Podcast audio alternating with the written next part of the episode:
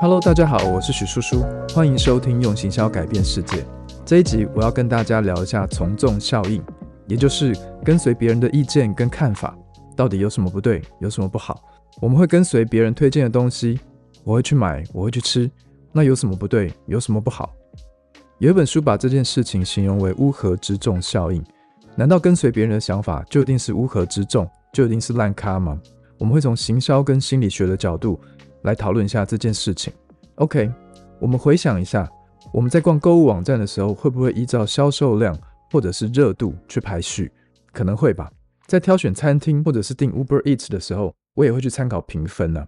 其实我连看个医生，我也会在 Google Map 上面去看一下大家的评价跟留言。这些其实都是很典型的从众心态。从众心态来自两个原因，第一个是，其实现代人的时间都很宝贵，我们要吸收的资讯量太多，所以跟随别人的选择，我们就可以不用浪费自己的时间去研究、去思考，我可以节省很多的时间。那第二个原因是我们不想要犯错，所以才会在别人的行动之后也跟着采取一样的行动。如果说你有骑摩托车的经验，应该会发现一种怪现象，就是停红灯的时候，只要有一个人催油门。那很多人都会不由自主的想要往前冲，其实他们都没有在看红绿灯。因为当大家一起在承担风险的时候呢，我们自己的心里面的安全感就会跟着提高。而且已经有那么多人在做这件事情，他们买过了这些东西，去看过了这些医生，感觉评价也都不错，那应该是安全的吧？所以从众有哪里不对，有哪里不好？我讲一下自己的例子好了。我曾经有一年呢，因为胃食道逆流的问题开始就医，然后我看到有一家诊所。在我家附近，在 Google 上面呢，大概有七百多个评价，而且几乎是满分哦。然后留言大多的内容都是医生很细心啊，很体贴啊，很关心病人啊。然后看一个诊可以给你问诊个十几二十分钟这样。那我真的觉得很幸运，因为离我家好近哦。原本我要到大医院去，然后我来回坐计程车就要四五百块。就后来我亲自挂号去看了医生之后，我才发现，干我上当了。因为这个医生根本只花了一分钟就把我打发走了，他完全不像网络上面所说的那个样子，很有耐心的能够去倾听病人的病情。那为什么我的亲身感受会跟网络评价差那么多呢？其实是因为网络圈有一种行之有年的行销手法，应该是从网络被发明以来，讨论区盛行以来就一直有的一种操作手法，叫做口碑行销，或者叫做口碑操作大队网军。讲好听一点呢，叫做我们透过一些方式去帮品牌还有产品创造正面的口碑。但是这个生意的模式呢，其实是一连串的谎言。他们会用假的账号去冲评价，可能是冲粉丝数、冲下载数、冲留言数，或者是冲一些购买数。在讨论区的操作也是，他们会找一个人去开启一个跟商品有关的话题，然后再用一些账号去自问自答。假装对商品感到兴趣啊，然后提出疑问啊，然后另外也有一些人假装成试用后很满意的消费者，然后来去回答之前那些假账号的问题。口碑行销就是设法去营造出一种这个商品很受欢迎的假象，然后去引发其他人的从众效应。我一直很讨厌这个生意，但是它却行之有年，而且蛮多客户都在使用这件事情。我相信很多人都会因为这种。不太道德，或者应该说是在道德的边界这样子的一种行销操作，而冲动的去购买了某个实际上并不太实用或不太适合自己的东西。所以从众有什么不对，有什么不好？因为我们跟随的很有可能只是商人去创造出来的假象。那第二个故事是我有一个同事，他最近买了 AirPods Max，这是 Apple 出的一款耳罩式的耳机。官网上的价格是一七九九零，我听到之后有点吓一跳，因为对他的薪水来说，还真的是有点大手笔。他跟我说，是因为朋友当中有蛮多人都推荐这款耳机，然后加上他很喜欢的几个网红也有这款耳机，然后大家都在说音质很棒啊，怎么样的，所以他就分期付款买了。然后这个冲动购物的结果是，他才戴了两三天吧，就想要退货。因为它的头型或者是发型的关系，这台耳机呢常常会掉下来，然后影响他的体验，就是那种戴上去走路走一走，然后就会滑下来这样。他坦白说，当然是有点失心疯啦。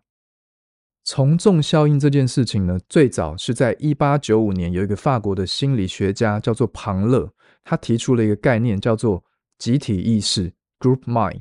我们的个人意识呢，在群体当中会不自觉的消失，而把群体的意见当成是一种典范。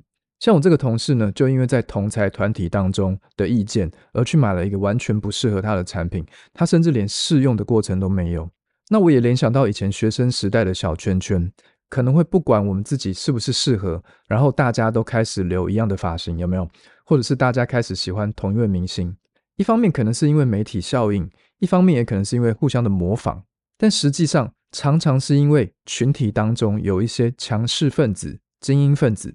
因为他们说话比较有分量，因为他们比较优秀，长得比较好看，或者是比较有钱，所以他们的价值观、审美观都开始变成群体当中的标准。我有一个朋友呢，他属于某一个名媛贵妇圈。曾经我看过一张照片，是另外一个朋友 take 他，是在一个聚会当中呢，同行有七个女生，不约而同的拿了，搞不好是约好的啦，拿了七个不同颜色的迷你凯利包。那如果对奢侈品稍微有涉猎的朋友，应该会知道这款包包非常的抢手。除了很贵之外呢，你有钱也不一定能够买得到。但是那一次聚会却一次出现七种不同的颜色，可见那个圈子的消费实力有多么的吓人。那因为我知道那个朋友他不是一个炫富的个性，他是被别人 tag 的。然后我就问他说，有一次私人的场合，我就问他说，你们是真心的喜欢爱马仕跟凯利包吗？那他的答案让我们还蛮意外，他很理性。他说，他其实觉得爱马仕有点贵。如果以功能来看的话，他觉得一定会有更好的选择。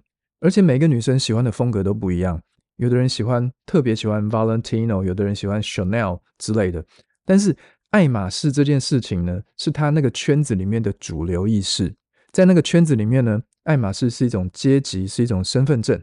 如果你不背这个品牌，很有可能就不会被当成其中的一份子。那因为群体的主流价值观呢，这一位小姐她必须把自己对风格跟品牌的爱好全部都藏起来。他们的交友圈当中就只能存在着爱马仕。那我觉得主流价值这件事情其实很可怕，也很可恶诶。就算这一个姐姐她已经是社会顶层的角色，她的消费能力已经是社会顶层喽，他还是没有办法好好的做自己。你觉得可不可怕？其实呢，我们每一个人从小到大，甚至是出社会之后，都会不断的面临集体意识跟主流价值观的挑战。那有些人一定可以完全的做自己，但是我相信大部分的人都没有办法，因为有些价值观真的是太普遍、太常见了，所以我们没有察觉。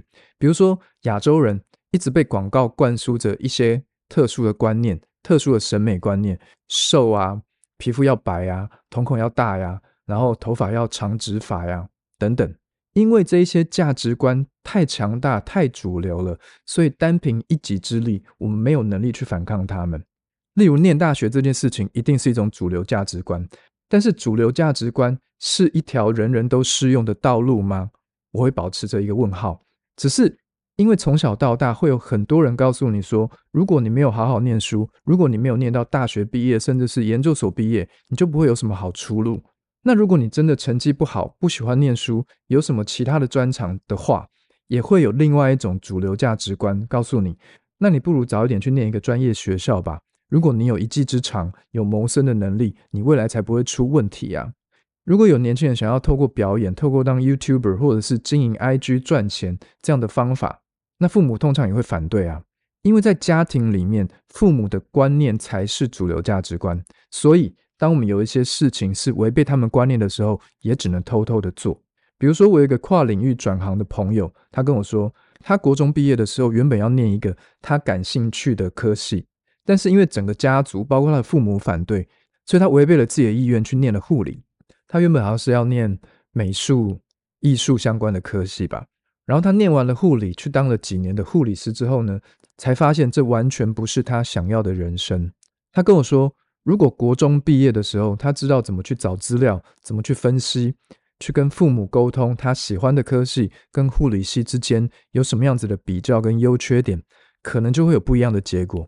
但是他当时的年纪还小，只能听从父母的意见，只能听从在他那个家里面权威的主流的价值观，他根本没有办法去分辨，甚至是反抗。我觉得，包括很多动物，包括人类。都会很自然而然的去跟随权威、跟随主流的价值观，因为跟随那些选择，感觉上比较安全，也比较不用动脑。而且我们跟随的很可能是自己喜欢的网红啊、艺人啊、政治人物，甚至是我们伟大的父母亲嘛。那他们怎么可能会出错呢？但是如果我们仔细想想，这些人应该也会跟随一些所谓的主流价值观吧？他们应该也会常常在某些事情上面带有自己所谓的偏见，对吧？如果我们面对这些事情的时候没有能力加以去思考、加以去比较，比较小的影响就是我们跟随别人去买错东西，浪费一点钱呐。那比较大的影响呢，很有可能我们听从别人的建议去选了某个工作、某个科系，然后我把自己所有的未来都浪费掉了。我自己应该是在大三的时候创业的吧。在二十几年前呢，网络是一个非常非常创新的行业，几乎没有人可以给我们什么建议，因为大家都不懂。然后后来也因为网络的发展一直在改变，我们一直转型，做过新创啊，被投资过啊，做电子商务啊等等。然后我自己最喜欢的一个行业就是设计，设计公司也转型成广告代理商，然后现在变成是社群营销公司。那我觉得刚好是有这样子的经历，我根本没有一个能够盲从跟随的对象，所以每一次面对挑战、面对困难的时候呢。就逼着自己去思考，我可以怎么去转型？那有些时候有一些所谓的主流市场，但是主流价值观是一条人人都适用的道路吗？比如说当年可能流行过 SEO 啊，或者是什么类型的网络生意。那但是我们会去思考自己的能力、自己的兴趣在哪边，然后去思考下一条路该往哪里走。我觉得自己还蛮幸运的，是因为我创业的关系，所以学到了很多独立思考跟分析的能力。也有过比一般人更多的转型经验，甚至是失败经验。那我刚刚提到那位护理师，他在自己二十五岁的时候决定要转行。我觉得大多数人一定都会认为继续当护理师才是正确的选择吧？你都已经念了那么多年，花了很多的时间，干嘛要把这张证照浪费掉呢？对，这就是所谓的主流价值观。跟随主流的价值观，有些时候比较没有错，比较安全等等。但是我听到这件事情的时候，我觉得天哪，他真的非常的有勇气，我很欣赏他。然后我也相信有朝一日，他应该会透过自己的努力去证明他在二十五岁的时候做了一个正确的选择。OK，以上就是我今天要分享的内容，让大家了解从众效应它到底错了吗？跟随主流的价值观错了吗？